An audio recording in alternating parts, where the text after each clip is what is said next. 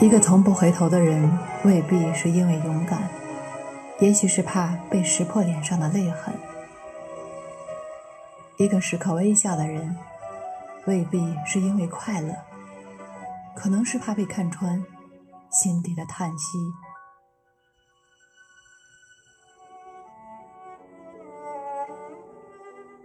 世界偶尔浑浊，但真情依旧可期。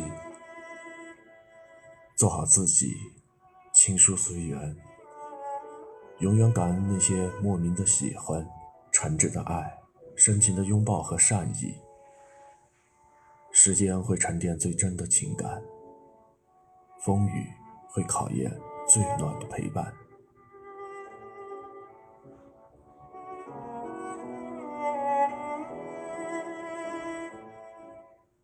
愿你有盔甲，也有软肋。心中有傲骨，也有慈悲；有披着星辰、黑着眼眶的夜，也有说走就走、随时出发的旅程。人并不是为了爱与被爱而活，人是为了自己喜欢的事情而活。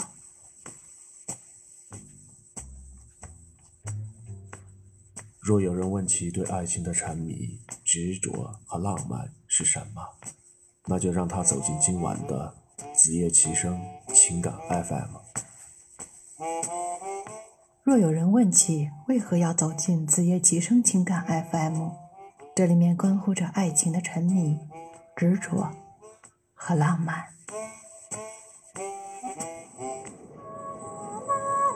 爱很小时前。用手温暖我的脸，为我证明我曾真心爱过你。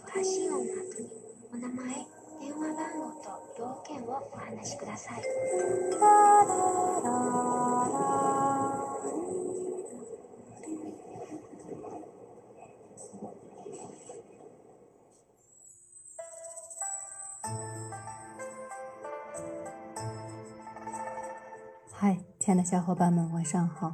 欢迎来到今晚的自夜提升情感 FM，我是主播紫云。十五年前的今天，人间林黛玉离世了。一朝春尽，红颜已逝。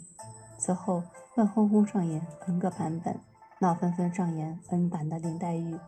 但人们觉得，除了她，再无潇湘妃子。她就是我们今晚的主人公陈小旭。一个天生为林黛玉一角而生的演员，一个谜一般的女子，一个和黛玉一样敏感易碎、爱美的美人。早在她出生的时候，宿命就已注定，父亲为她取名陈也芬。一位老先生说，这个名字就是林黛玉的命，要悲痛一生的不好，之后才改名了，叫陈小旭。名字虽然改了，但命途没有变。他真的就如同黛玉，开启了纯粹又短暂的一生。一九八三年，红楼选秀全国进行，当时陈小旭只有十八岁，在鞍山话剧团做演员，文静内向，一感一伤，不太出名，也不太被重用。那时他有一个男友。叫毕彦君。夏天的一个午后，毕彦君奔进院子，对正在树下读书的陈小旭说：“嘿，有个好消息，你要不要听？”陈小旭说：“和我有关的就听，和林黛玉是一模一样。”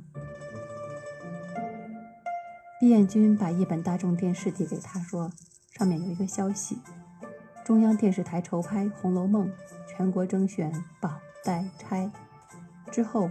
陈小旭写下自荐信寄给剧组，信中还附有一张他的照片，照片背后写着陈小旭十七岁时写的一首诗：“我是一朵柳絮。”诗中有一句是：“愿春风把我吹送到天涯海角，我要给大地的角落带去春的消息。”八天后，这封信寄到了红楼剧组，当时剧组每天都收到无数的自荐信、推荐信。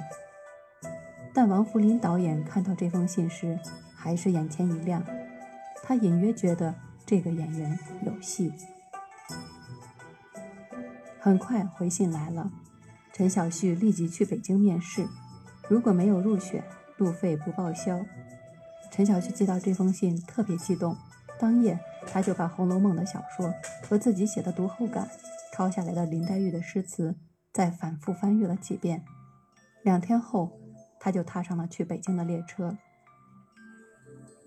面试时，潘欣欣问了他上百个问题，其中有一个是。你知道《红楼梦》里妙玉的判词吗？玉洁何曾洁？云空未必空。可怜金玉质，终陷泥淖中。陈小旭一一对答如流。初次口试通过，可以和导演见面了。可是第二天，天公不作美，乌云密布，大雨瓢泼。陈小旭准时到场，他苍白瘦弱，一身浅绿色的衣裤湿漉漉的。手里的雨伞还滴着水，导演一见倾心，但那时还不到录像的时候，所以和陈小旭商量说，过些时间我们才开始选演员录像，你能在北京等到录像吗？陈小旭慌了，他忙说，哦，不行，我是瞒着剧团里出来的，下午就要坐车回鞍山了。导演只好妥协地说，那好吧。你的照片和诗歌要存档，你回家等消息就行了。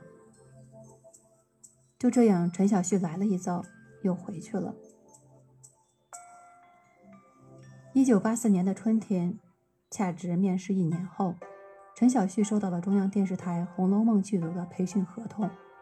就这样，他进入了大观园，开启了《红楼梦》，成为那个独一无二的林黛玉。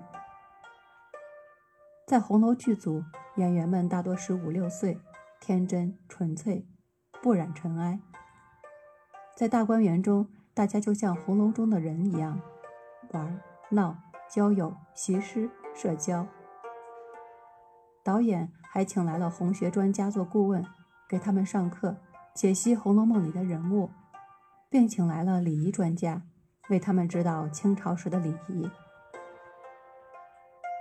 在一九八四年的春天，剧组在北京圆明园举办了两期培训班，所有演员有四个任务：第一，学习《红楼梦》；第二，深入分析角色；第三，提升艺术修养；第四，培养彼此的感情。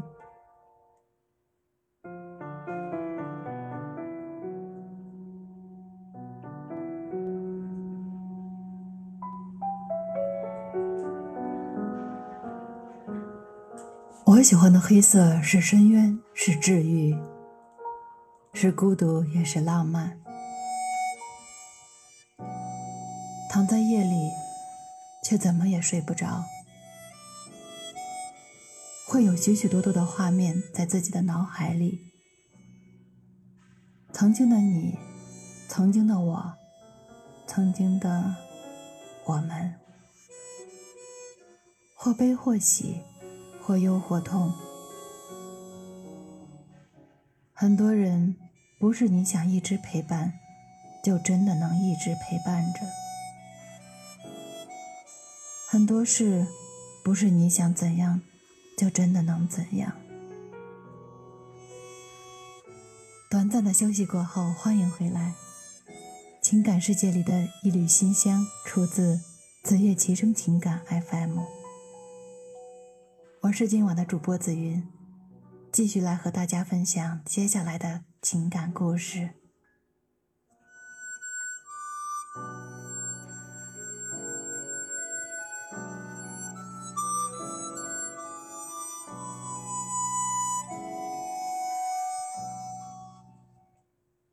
培训期也是考察期，导演会通过日常观察，最终给演员定角色。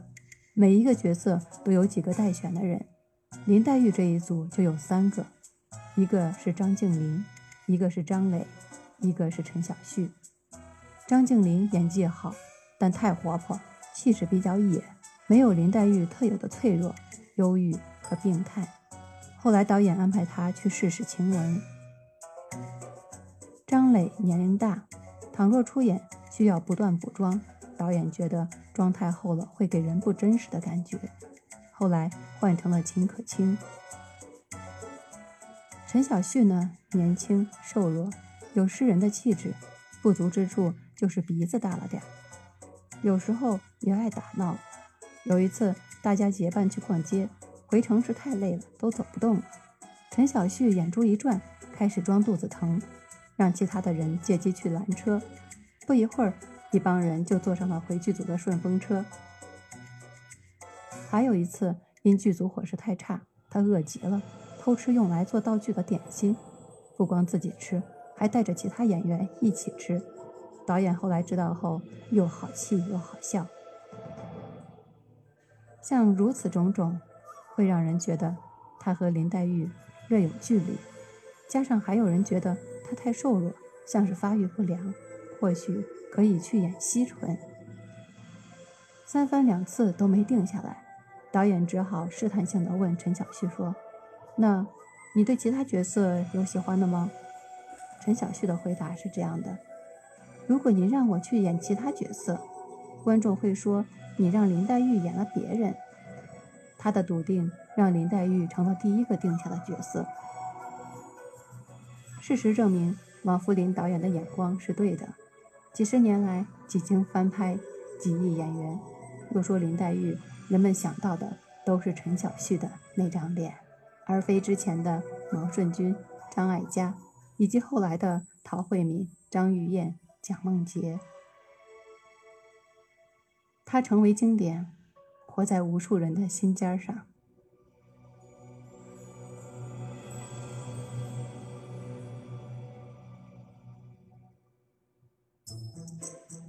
一九八七年，经过漫长的三年拍摄，《红楼梦》终于上映了。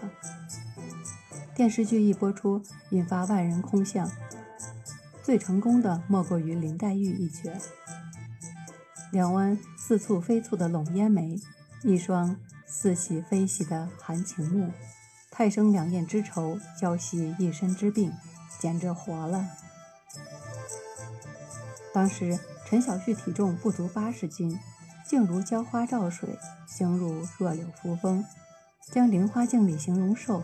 忘不了新愁与旧愁的神态，演绎的是活灵活现，而他的诗意、才气和不服输，也将黛玉的才艺双绝都饰演出来了。这里还有一个小故事，有一场戏，黛玉要弹一曲《高山流水》，向宝玉倾诉心声，情到深处弦已断，但陈小旭对古琴当时是一窍不通。欧阳问。是不是要报告导演找替身？陈小旭没吱声。第二天，他就去音乐学院找了一位老师。老师看着他问：“你一点都没学过？我可是学了四年才有现在的成色。那如果你从来没学过，后天可是要弹流水，不可能，不可能。”陈小旭恳求道：“只弹几个小节就可以。”老师弹了几节，陈小旭下笨功夫，死记硬背，没多久，居然能弹出样子来了。两天后，老师拍着陈小旭的肩膀说：“你可以出师了，去吧。”自此，陈小旭成为了林黛玉，林黛玉也成就了陈小旭。竟有某种神秘的气息，他们合二为一，以至于后来的很多年，他都活在这个角色中，无法走出，无法脱身。欧阳奋强曾说：“《红楼梦》是个魔咒。”把演员的一生都困在了里面。欧阳奋强是，陈小旭也是。红楼之后，他还饰演过家中的梅表姐，可无论怎么演绎，导演都说总是有那么一点林黛玉的影子。一九九零年，三年过去了，红楼引发的动荡渐渐平息，但他们生活里的动荡生生不绝，很多变故发生。小旭结了婚，又离了婚。毕彦君从男友变成了丈夫，又变成了前夫，而他遇见了生命中的另一个人，郝彤。当时，郝彤刚从北京电影学院毕业，因要拍摄一个短片，找到陈小旭。原以为陈小旭会高高在上，拒绝他的邀请，没想到竟然陈小旭答应了，而且。还只收取了部分费用。两个年轻人很快由好朋友发展成了恋人。九十年代初期，郝彤得知有家广告公司想要对外承包，拉上陈小旭一起，将公司就接了下来。陈小旭对商业却一无所知，但老板很信任他。谁能不相信林黛玉呢？和陈小旭签订了一份承包合同。当时国家正大力扶持广告业。陈小旭和郝彤抓住了风口，很快公司做的是风生水起。陈小旭写诗，广告也要有才气、有诗意。陈小旭鬼点子多，文案也要不落窠臼，所以在给客户广告提案时，往往都很容易被通过。大家应该对这句广告词都有印象，“名门之秀五粮春”，就出自陈小旭之手。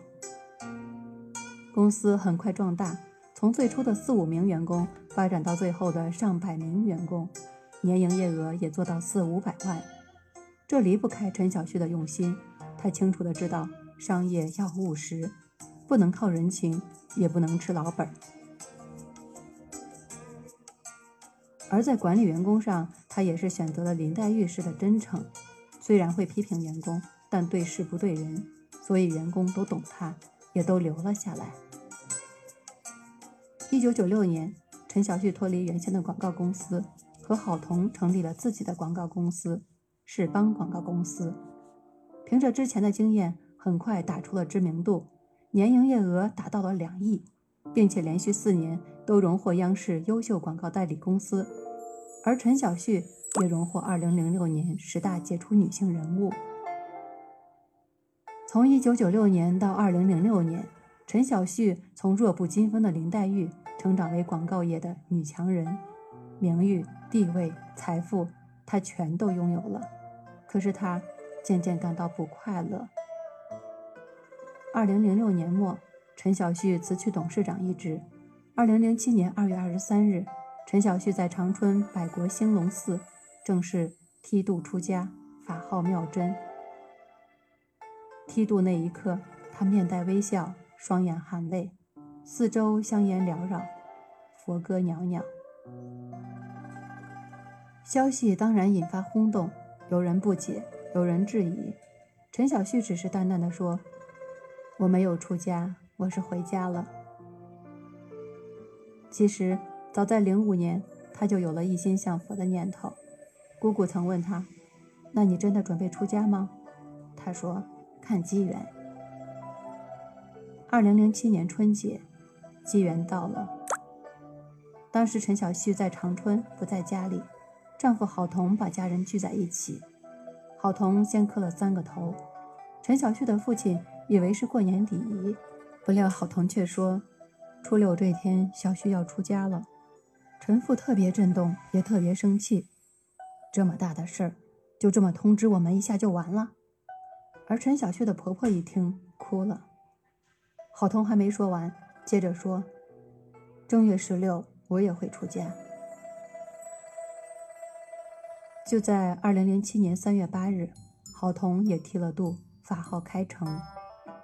出家这一年，陈小旭四十二岁。这时候的他，乳腺癌已经恶化，并出现了骨转移，不能正常走路，得靠拐杖和轮椅辅助。有人提议他去做手术，可是被他拒绝了。他说：“如果用西医给我治，那我就选择死亡。这治完了又化疗，这人就不成样子了。我不愿意那样。”父亲很无奈地说：“哎，这人太爱美了，不愿意最后弄得七零八碎的。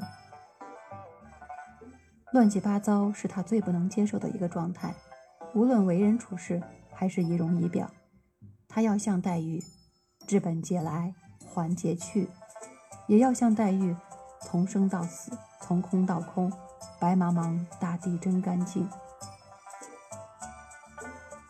在早年的采访节目里，陈小旭曾说：“我还是喜欢他们说我是林黛玉。”他这一生与黛玉仿佛隔着时空，一一映照。黛玉是美的，他也是美的。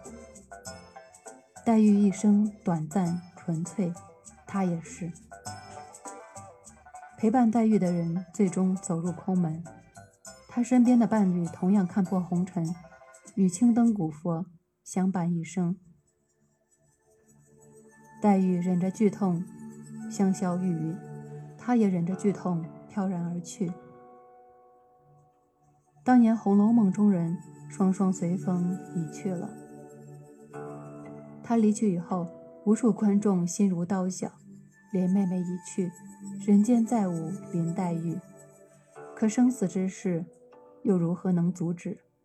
只有用无限的追思，追忆她留在人间的影像。二零零二年五月十三日，距八七版《红楼梦》首播。已过去三十五年，距离陈小旭离世已过去十五年。岁月如流，美人已故，故事已讲到了尾声，而我们唯有隔着时空，在他逝世十五周年的日子，对着八七版红楼悠然长叹：“小旭，走好，我们会记得这人间，黛玉曾来过。”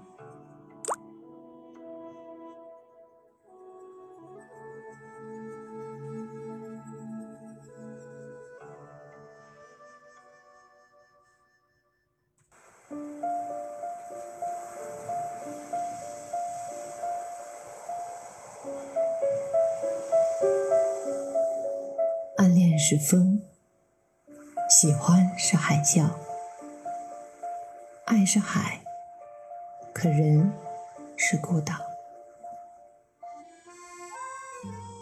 贝加尔湖畔没有化身孤岛的鲸。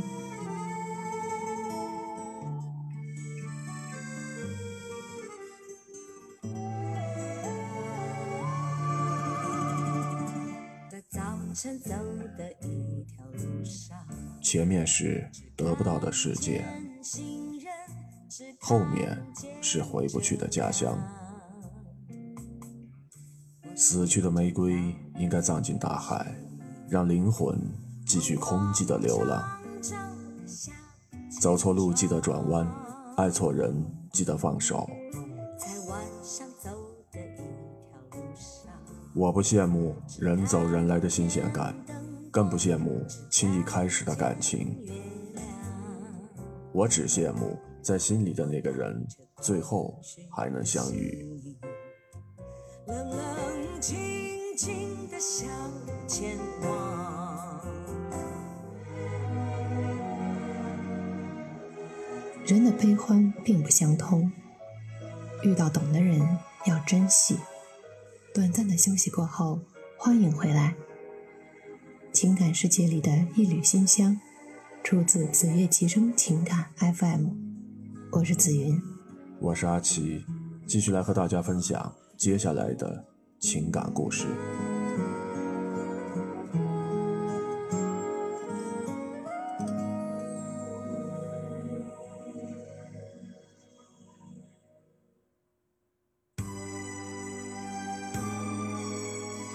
感谢我的搭档紫云在前半段节目的介绍。休息过后呢，欢迎回到我们正在播出的情感节目《子夜齐声》当中，我是主播阿奇。提起邓丽君，你会想到什么呢？是用清甜嗓音唱着甜蜜蜜的歌星，还是记忆当中笑容温婉、眼波如水的女神呢？这些都是她，但又不完全是她。真实的邓丽君还有很多人意想不到的一面。她调皮，会在唱歌的时候出其不意地改歌词。阿里山的姑娘没有一个漂亮，只有我邓丽君最漂亮。她有点小傲娇，会在演唱会上语出惊人。如果你觉得我唱得好，那请你呢给我一些掌声；如果你觉得我唱得不好的话呢，那你自己上来唱好了。她还有着让女性朋友都为之倾倒的魅力。林青霞曾经说过：“男朋友移情别恋的对象，如果是邓丽君的话，我是绝对不会介意的。”活泼、聪慧、热情、天真，种种特质组合成了一个真实的邓丽君。她的故事当中藏着一个远去的时代，里边有着甜蜜纯真，也有着风情万种。如今，邓丽君离开我们已经有二十七年了。当舞台的灯光熄灭，人们发现她也和普通人一样，尝尽了世间的悲欢离合，有过无数的孤独和难熬的时刻。她不是完美的女神，但是却是真实的邓丽君。因为真实，所以难忘。一九五三年一月，邓丽君出生在台湾的眷村，这是大陆军人和家属的聚居地。她本名叫做邓丽瑜，意思指的是美丽的竹子。但是很多人呢，都把这个瑜呢误读成为君，所以呢，后来她干脆把名字改成了邓丽君。做人当君子，君子。当如主。邓丽君的身上既有着君子般高洁自爱的品行，也有着竹子拔节生长的韧性。因为祖籍是外省的缘故，邓丽君小时候常被台湾的当地小孩骂作是“仔猪”，但邓丽君并未因此自怨自艾。在眷村人的影响下，她小小的年纪就可以用国语、粤语、闽南语、英语唱歌，动听的歌声。是她治愈心灵的解药。在日复一日的歌唱当中，邓丽君的梦想渐渐有了雏形。不是大人要我唱歌，是我自己想唱的。即使没有奖金，只要能够唱歌，我就非常高兴了。读中学的时候，邓丽君已经有了很高的歌唱水准。她经常受邀穿梭于歌厅和电台当中，可是一个两难的选择也摆在了她的面前。保守的校方不希望校内有歌星的存在，所以让邓丽君在学业和唱歌之间做一个选择。邓丽君几经思考，最终选择了唱歌。当时很多人都对邓丽君的决定感到不理解，有人说她目光短浅，也有人说她一定会为这个选择感到后悔。但是邓丽君没有过多的理会这些非议，既然选择了一条与众不同的路。就不必在意别人用与众不同的眼光来看待自己。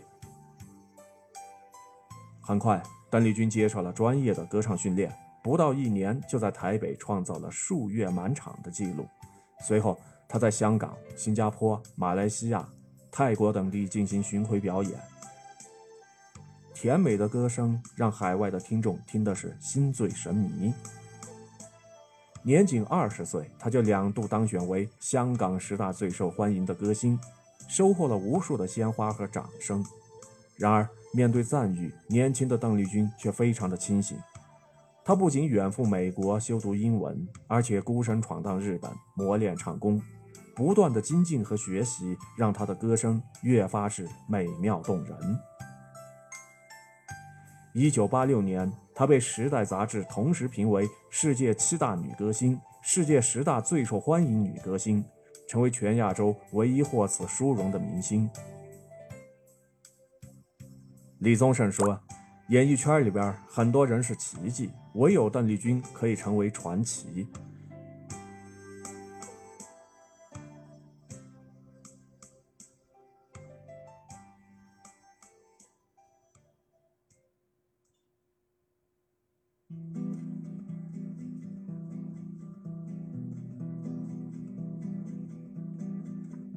我喜欢的黑色是深渊，是治愈，是孤独，也是浪漫。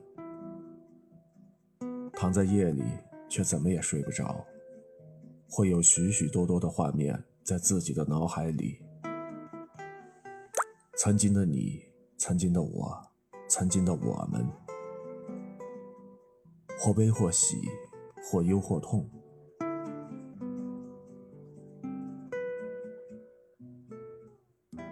很多人不是你想一直陪伴，就真的能一直陪伴着；很多事不是你想怎么样，就真的怎么样。晚霞代替落日说过晚安，温柔的月色就会洒到你的枕头旁。橘黄色的街灯照亮了深夜的巷子口，散发着温暖的、柔软的光。我们好像在池塘的水底，从一个月亮走向另一个月亮。一只猫从你面前经过，它的背影像不像你心中淡淡的忧伤？短暂的休息过后，欢迎回来。情感世界里的一缕馨香，出自子夜齐声情感 FM。我是今晚的主播阿奇，继续来和大家分享接下来的情感故事。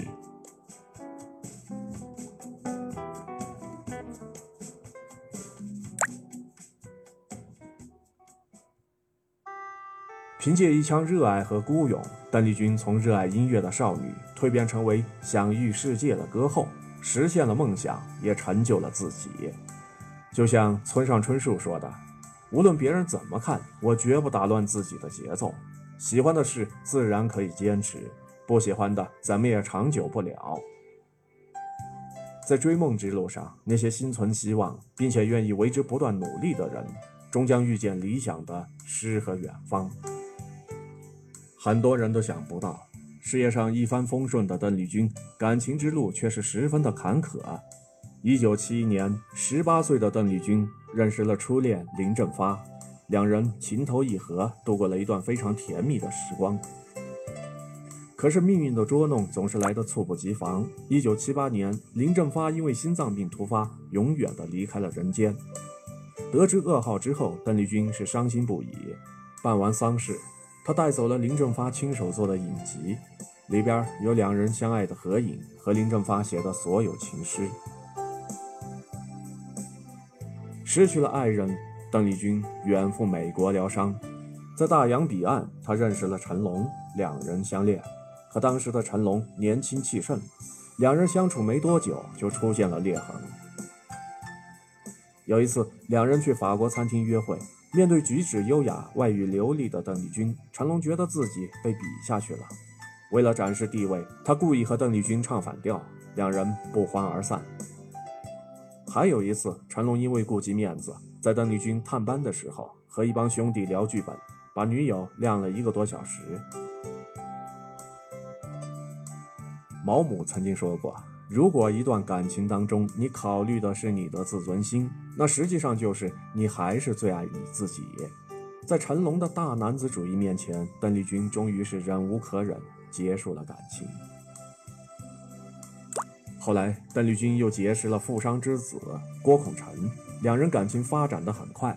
但是到了谈婚论嫁的时候，郭家的母亲却对邓丽君提出了三个要求：第一，必须把家庭背景、过往情史交代清楚。第二，必须放弃歌手事业，在家相夫教子。第三，必须和娱乐圈呢断绝联系，就连朋友也不准来往。可是，音乐事业是邓丽君从小到大的梦想，怎么能说放弃就放弃呢？邓丽君也曾经向郭孔成表明了唱歌对自己的重要性，希望他能够和长辈沟通一下。然而，郭孔成犹豫不决的态度，却让邓丽君呢彻底的寒了心。一书曾经说过：“真正属于你的爱情不会让你痛苦，它会让你欢愉。如果你觉得痛苦，一定是出了错，需要及时的结束，从头再来。”三十七岁那年，邓丽君终于遇见了自己的真命天子——法国青年保罗。这段长达五年的跨国恋，也成为了邓丽君短暂的生命当中最为温暖的慰藉。唱了一辈子的情歌，邓丽君终于遇见了真爱。而身为看客的我们，也能够从她身上看到爱情最好的模样：无需妥协，不用将就。做最为真实的自己，并且得到对方的尊重和欣赏，如此便不负相爱一场。上个世纪的八十年代，大陆流行着一句话：“晚上听小邓。”这里的小邓指的就是邓丽君。彼时，她的歌如同一阵春风，吹入大陆人刚刚解放的思潮当中。人们开始意识到，原来除去了集体的身份，人还可以是恋人。夫妻和儿女，不过因为当时错综复杂的历史原因，来自台湾的邓丽君呢，始终没有能够踏上大陆的土地。但这并不妨碍她深厚的家国情怀。每次演出，她都要穿一件旗袍，唱一次中文歌，告诉大家自己是来自中国的邓丽君。一九八六年，邓丽君被查出得了肾病，每次用丹田发声，腰部就会剧痛难忍。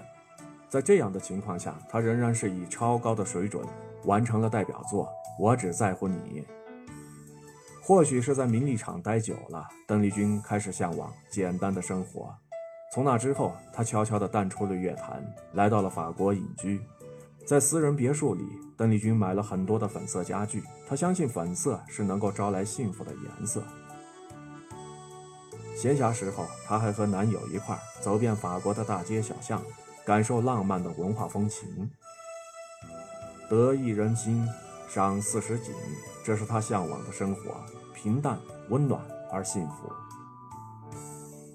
一九九五年春节，邓丽君和男友一起飞回台湾，与亲人团聚。面对采访，她笑着说：“自己以后不会参加任何的表演活动了，但对于音乐的热爱，他会永远留存于心。往后余生，他只想做回自己。”然而，尽管很珍惜岁月静好的生活。但是死神留给邓丽君的时间已经不多了。一九九五年五月八日，邓丽君在泰国旅游时，因为哮喘病发作，客死异乡。生前，她还期望着有朝一日能够踏上大陆的土地。可随着她的离世，这个心愿也再也无法实现。不知道邓丽君提前知道自己的结局，会不会有一点点的遗憾？如果不是意外来得太突然，他本可以回到魂牵梦萦的故乡。可是生命的真相本就如此，少有人能够体会真正的圆满，或多或少都会留下一些遗憾。邓丽君的一生始终听从于内心，活得潇洒热烈。当时再做一次选择的话。或许他依然会选择这样自由而滚烫的人生，就像《肖申克的救赎》里边说的：“世界上有一种鸟是关不住的，因为它的每一根羽毛都散发着自由的光辉。”生而为人，追求的并不是百分百的完美，而是听从于本心，全力以赴地活出最好的自己。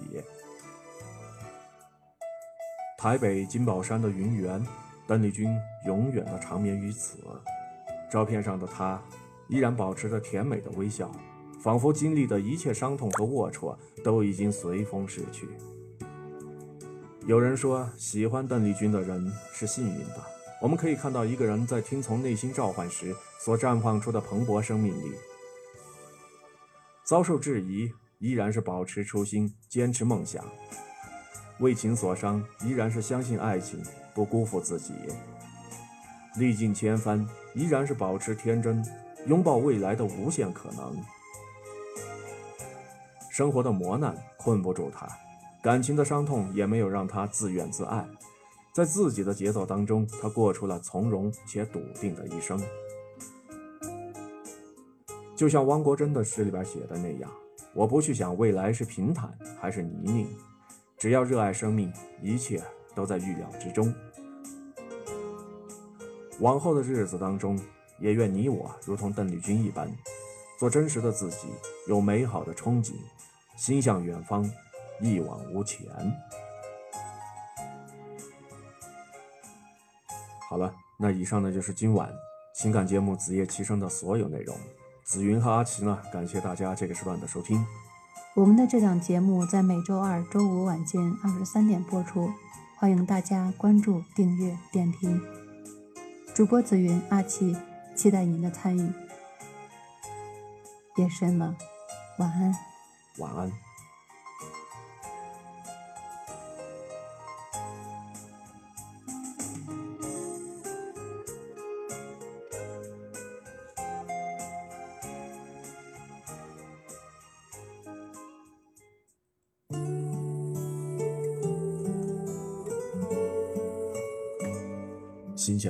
就像死胡同，多少人迷失在那里？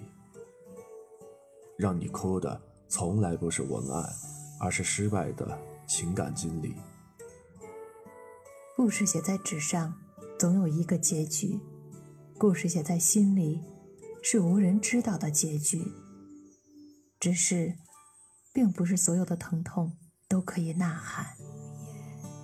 经历过，痛苦过，挣扎过，放弃过，别为他宿醉，也别去想那些过往。感谢收听今晚的情感节目《子夜齐声情感 FM》。夜深了，我是子韵，祝您晚安。阿奇主播，祝您晚安。我早已经了解追逐爱你，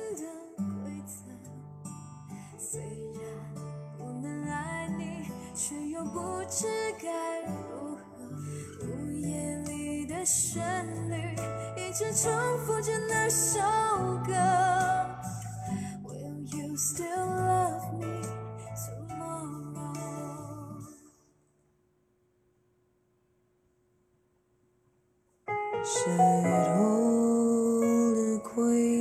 生命里有着多少无奈和惋惜。又有怎样的愁苦和感伤？雨打风吹的落幕与仓促，到最后一定是水。静静的流过青春奋斗的那些日子和触摸理想的光辉岁月，一番番青春未尽犹思忆，思悄悄木叶缤纷霜雪催，嗟呀呀昨日云髻青牡丹，独默默桃花又红人不归。你说相思负，你说。相思赋予谁？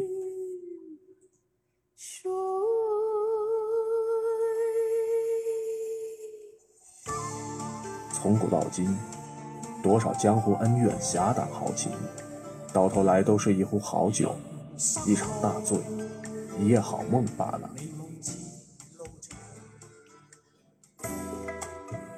杯酒围炉夜话，浅尝心底清茶。耳边一曲琵琶，谁在梦里寻他？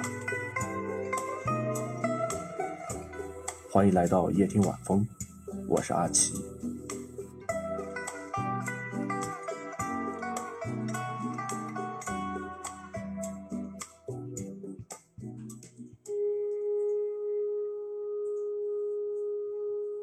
用声音打动你我，用情感描绘故事。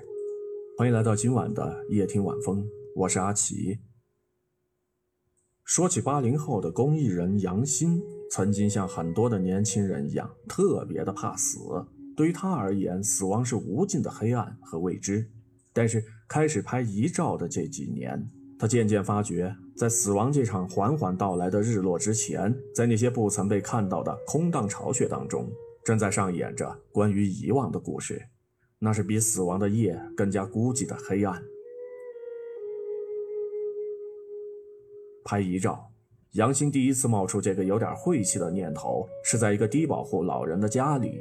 四四方方的一张桌子摆在空荡的门厅，桌子上面摆的瓦楞纸壳上单薄的附着一张白纸，纸上用毛笔写着几个字：“某某某之牌位。”杨兴问起老人：“怎么不附一张照片呢？”老人轻描淡写的回答：“山里人谁还去拍照？”他愣了一愣：“那你还记得我叔长啥样吗？”老人笑了笑：“没了几十年了，早不记得了。活了几十年，走了以后，连容貌样子也都没人记得了，就像从来没来过这个世界上。”杨鑫听完老人这番话之后，心里边有点酸，当下举起相机给老人拍了几张照片。后来经过走访，他发现这种情况不在少数。很多生活在山里边的老人，儿女长期在外务工，住处距离县城又远，一辈子除了身份证上的照片之外，都没有一张像样的照片。偶尔有稍微讲究一些的，会在老人去世之后，把老人身份证的照片放大之后当作是遗像，但是也抵不过像素太差，几乎是看不清五官的程度。第二次再去老人家的时候，杨欣把顺手洗出来的几张照片拿出来送给老人，老人乐坏了，一边用干枯的手反复的摩挲着，一边口中念念有词：“以后不在了，就留给娃们看。”杨欣没想到自己尚且年纪轻轻，就怕死到不行，而这般年纪的老人竟然把生死随意的挂在嘴边，似乎那根本就不算是一个事儿。他突然想起自己的爷爷。小的时候，奶奶会经常跟他讲起从未谋面的爷爷。他是个多么能干、善良的赤脚医生，总是挑着担子边卖豆腐边四处奔波帮人们看病，有的时候甚至是跑很远的路不收费用。一说起来这些，奶奶就像是一个少女，停不下话头。只有当年幼的杨欣问起爷爷的样子时，奶奶就会沉默下来，接着摇头说：“不太记得了，没有留下相片儿。”后来看过《寻梦环游记》的杨欣常常会想，如果被遗忘的人就会消失，那那些轻易被遗忘的老人们到底该去到哪里？站在那张瓦楞纸壳子面前，杨欣冒出来那个有点荒唐的念头：免费给老人们提前拍遗照。照相免费，相框八十，这是骗子们一贯的伎俩。前阵子有人开面包车上来，拍完才说框子要好几十。我没舍得买，也没舍得要。如果说不要框子的话，印一张纸相片就得十块钱。说这番话的一位七十六岁的老人，边从柜子里边小心翼翼地翻腾着，边跟杨欣解释。等到杨欣看到那张花了十块钱拍的老人像时，心脏像被是顿悟狠狠地拉扯。那是一张皱皱巴巴的 A4 纸，纸上花里胡哨的背景中央坐着一个西装革履的人。这位老人的头像被拙劣的 P 图技术抠下来之后，转架在这个身躯上。头像和背景的颜色格格不入，看上去劣质到有点滑稽。但是老人展示完之后，又很仔细地把照片卷好，放回柜子的底层。杨欣看得真切，他临走时跟大爷郑重地说：“等我回来之后，给你拍张好的。”一开始的时候，拍照的流程很简单。一张红布，一个简易的支架，一台相机，但是照片的标准却被杨欣定得很高，清一色的激光冲洗，统一放大到十二寸，用带玻璃的金框裱着，就算是放很久的时间也不会褪色。偶尔会有老人的子女来跟杨欣要底片，杨欣也是底气十足，他对他们就说：“我们的照片本身就是底片，直接拿出去彩印都可以。”前面说到的那位被 P 图的大爷拿到了崭新结实的相框时，激动的手足无措，左右看个不够，差点为了山里人的忌讳，把照片摆去一进门供奉祖先的桌上。这样的事情一传十，十传百，老人们听闻说要拍照，都争相而来，生怕错过。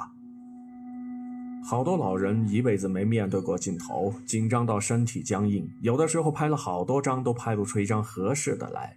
但好在志愿者们有的是耐心，他们帮老人们仔细地折好衣领，再用木梳蘸了水之后，给老人们把头发收拾好。看老人们紧张，还会站在相机背后做鬼脸，惹老人们笑。还有牙呢，怎么不笑笑？老人扑哧一声，边笑边调侃：“没牙了。”一瞬间，一张笑容满面的照片就抓出了形。有位老人因为身上的衣服穿久了，有种不新鲜的味道，他自己也明白，便更显得局促。几番试图阻止志愿者们来帮他，怕他们嫌弃，但是志愿者们仍然是笑眯眯的。老人被几双年轻的手摆布着，到最后眼睛里边竟然是沁出眼泪来。他就说：“你们这些娃呀，比我的娃对我还好啊！”眼泪挤进了沟壑般的皱纹里边，惹得志愿者们也酸了鼻头。山里的老人没有手机，只有走很远的路才能够用上村里边商店的电话。一年到头联系不到子女是常有的事情，甚至有老人临去世的时候都见不到儿女们一面，像是彻底的被遗忘了。杨欣身为人母，最能够体会其中的辛酸。她忙碌的空隙回家的时候，也看见过儿子家长会时在作业本里压下的纸条：“妈妈，我知道你很忙，要去陪那些孤单的爷爷奶奶，但是我就不孤单了吗？”这种环环相扣的孤独，像是某种带刺的藤蔓，扎进了杨欣的心里。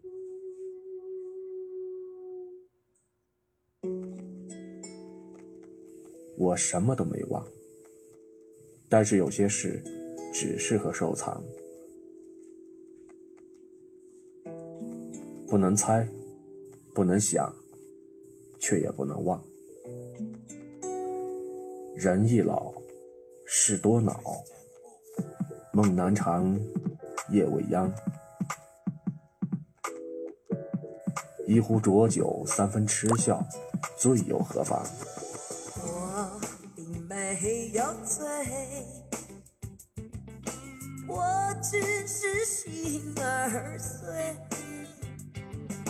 开放的花蕊，欢迎回到夜听晚风，我是阿奇，继续我们接下来要说的故事。如果你也是心儿碎，我陪你喝一杯。我只要美酒加咖啡，我们再来第三杯，一杯再一杯。在这孤独的小山村里边，杨欣却见证着最朴质的爱意。有一次，大家排队拍照的时候，忽然跑来一个老大爷，布鞋上和身上全是水泥点子，还有零星几个点子在脸上。他有些为难地开口：“他说我在下面修路那里给人家和水泥，能不能够让我先拍？”杨欣还没开口，旁边排队的老人们倒是比他还急：“快先给他拍，人家下面有活呢。”杨欣边给他收拾水泥点，边随口就问：“叔，咋这年纪了还给人干重活呢？”老人爽朗地回答道：“能赚一点是一点，不给娃们添麻烦。”隔天，又有一个腿脚不好的独居老人，自己拄着拐杖，颠儿颠儿地过来拍照。杨欣就问：“叔，腿不舒服，咋不去医院看看呢？”老人连忙下意识地摇头：“担负不起了，年龄大了，害怕娃们动钱。”过了一阵子，又补了一句：“老了都这样，能过一年是一年。”像是宽慰杨欣，又像是宽慰自己。山里的老人们似乎早已习惯了牺牲和奉献，为儿女们操劳一生，这副身躯成为了他们唯一的资本。如今他们却也不在乎了，任它像棵枯柳，日日残败下去。为了不给儿女添麻烦，他们很少去医院，很多病拖着拖着就落下了病根儿。有眼睛患疾病的老人，熬到最后甚至没了一只眼睛。遇到这种老人，杨欣会私下里悄悄说：“叔，你这眼睛我给你修一修，给你修的跟原来一样。”等照片洗出来之后，老人认真地盯着照片看了好久，那仅有的一只眼睛湿润起来。他也许没想到，有生之年还能看到自己完整的样子。当再有老人试探着提出修饰照片的请求，杨欣总是会尽量的满足。他为了给一个龅牙的老人拍照，费尽心思把表情的画面选在一个嘴半开的状态，既不会因为闭着嘴显得刻意，也不会因为嘴张太大太突出，尽可能削弱了龅牙的感觉。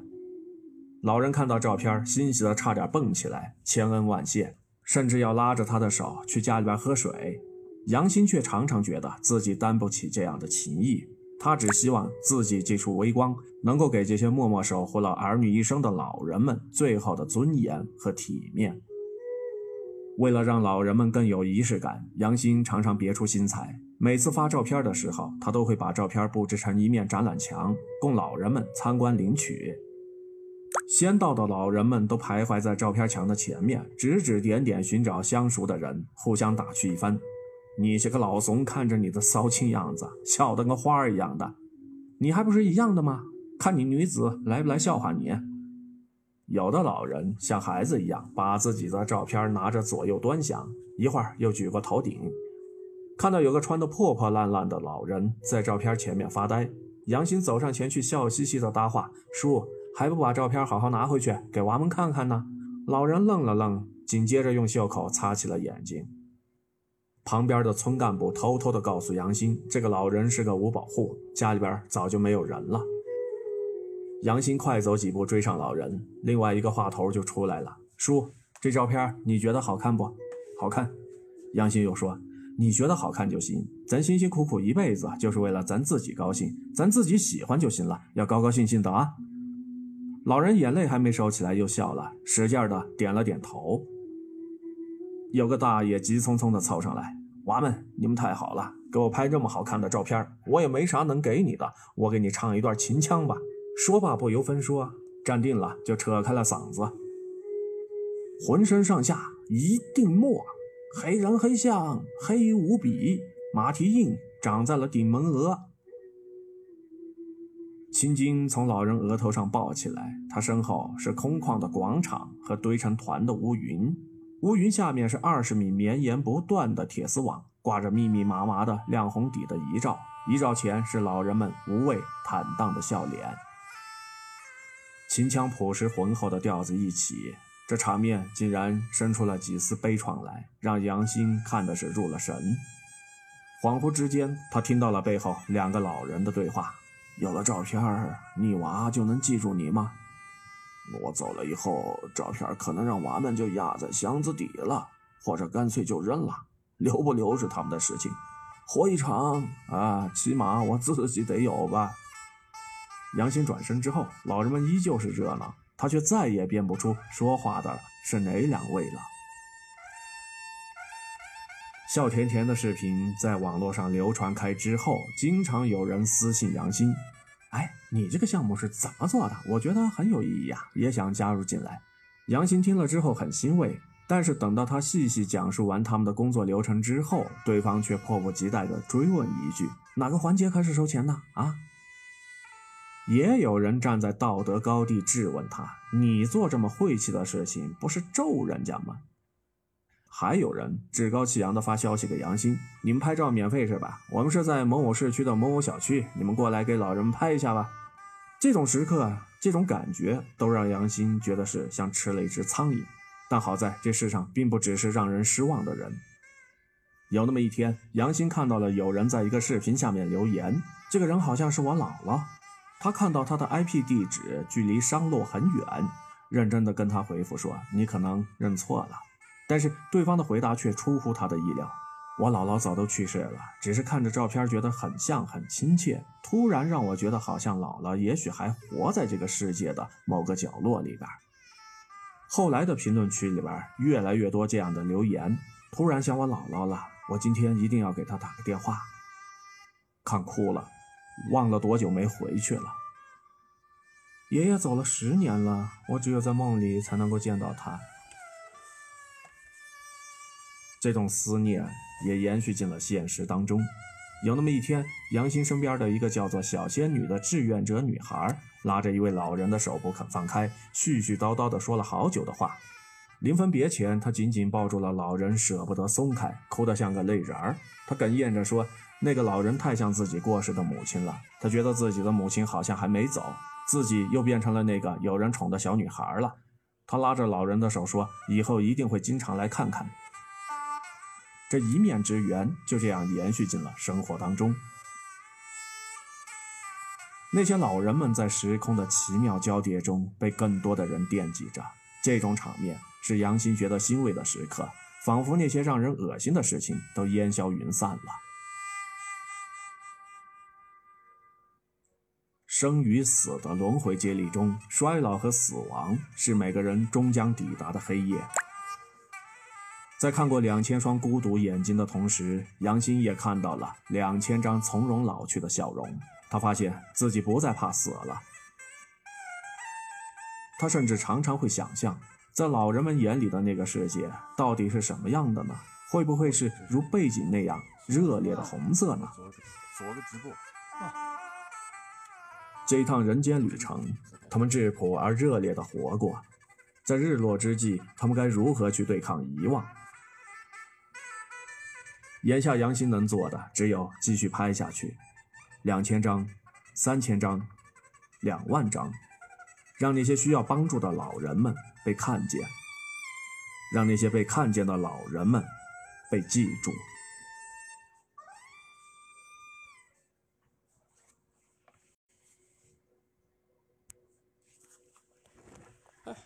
可以了。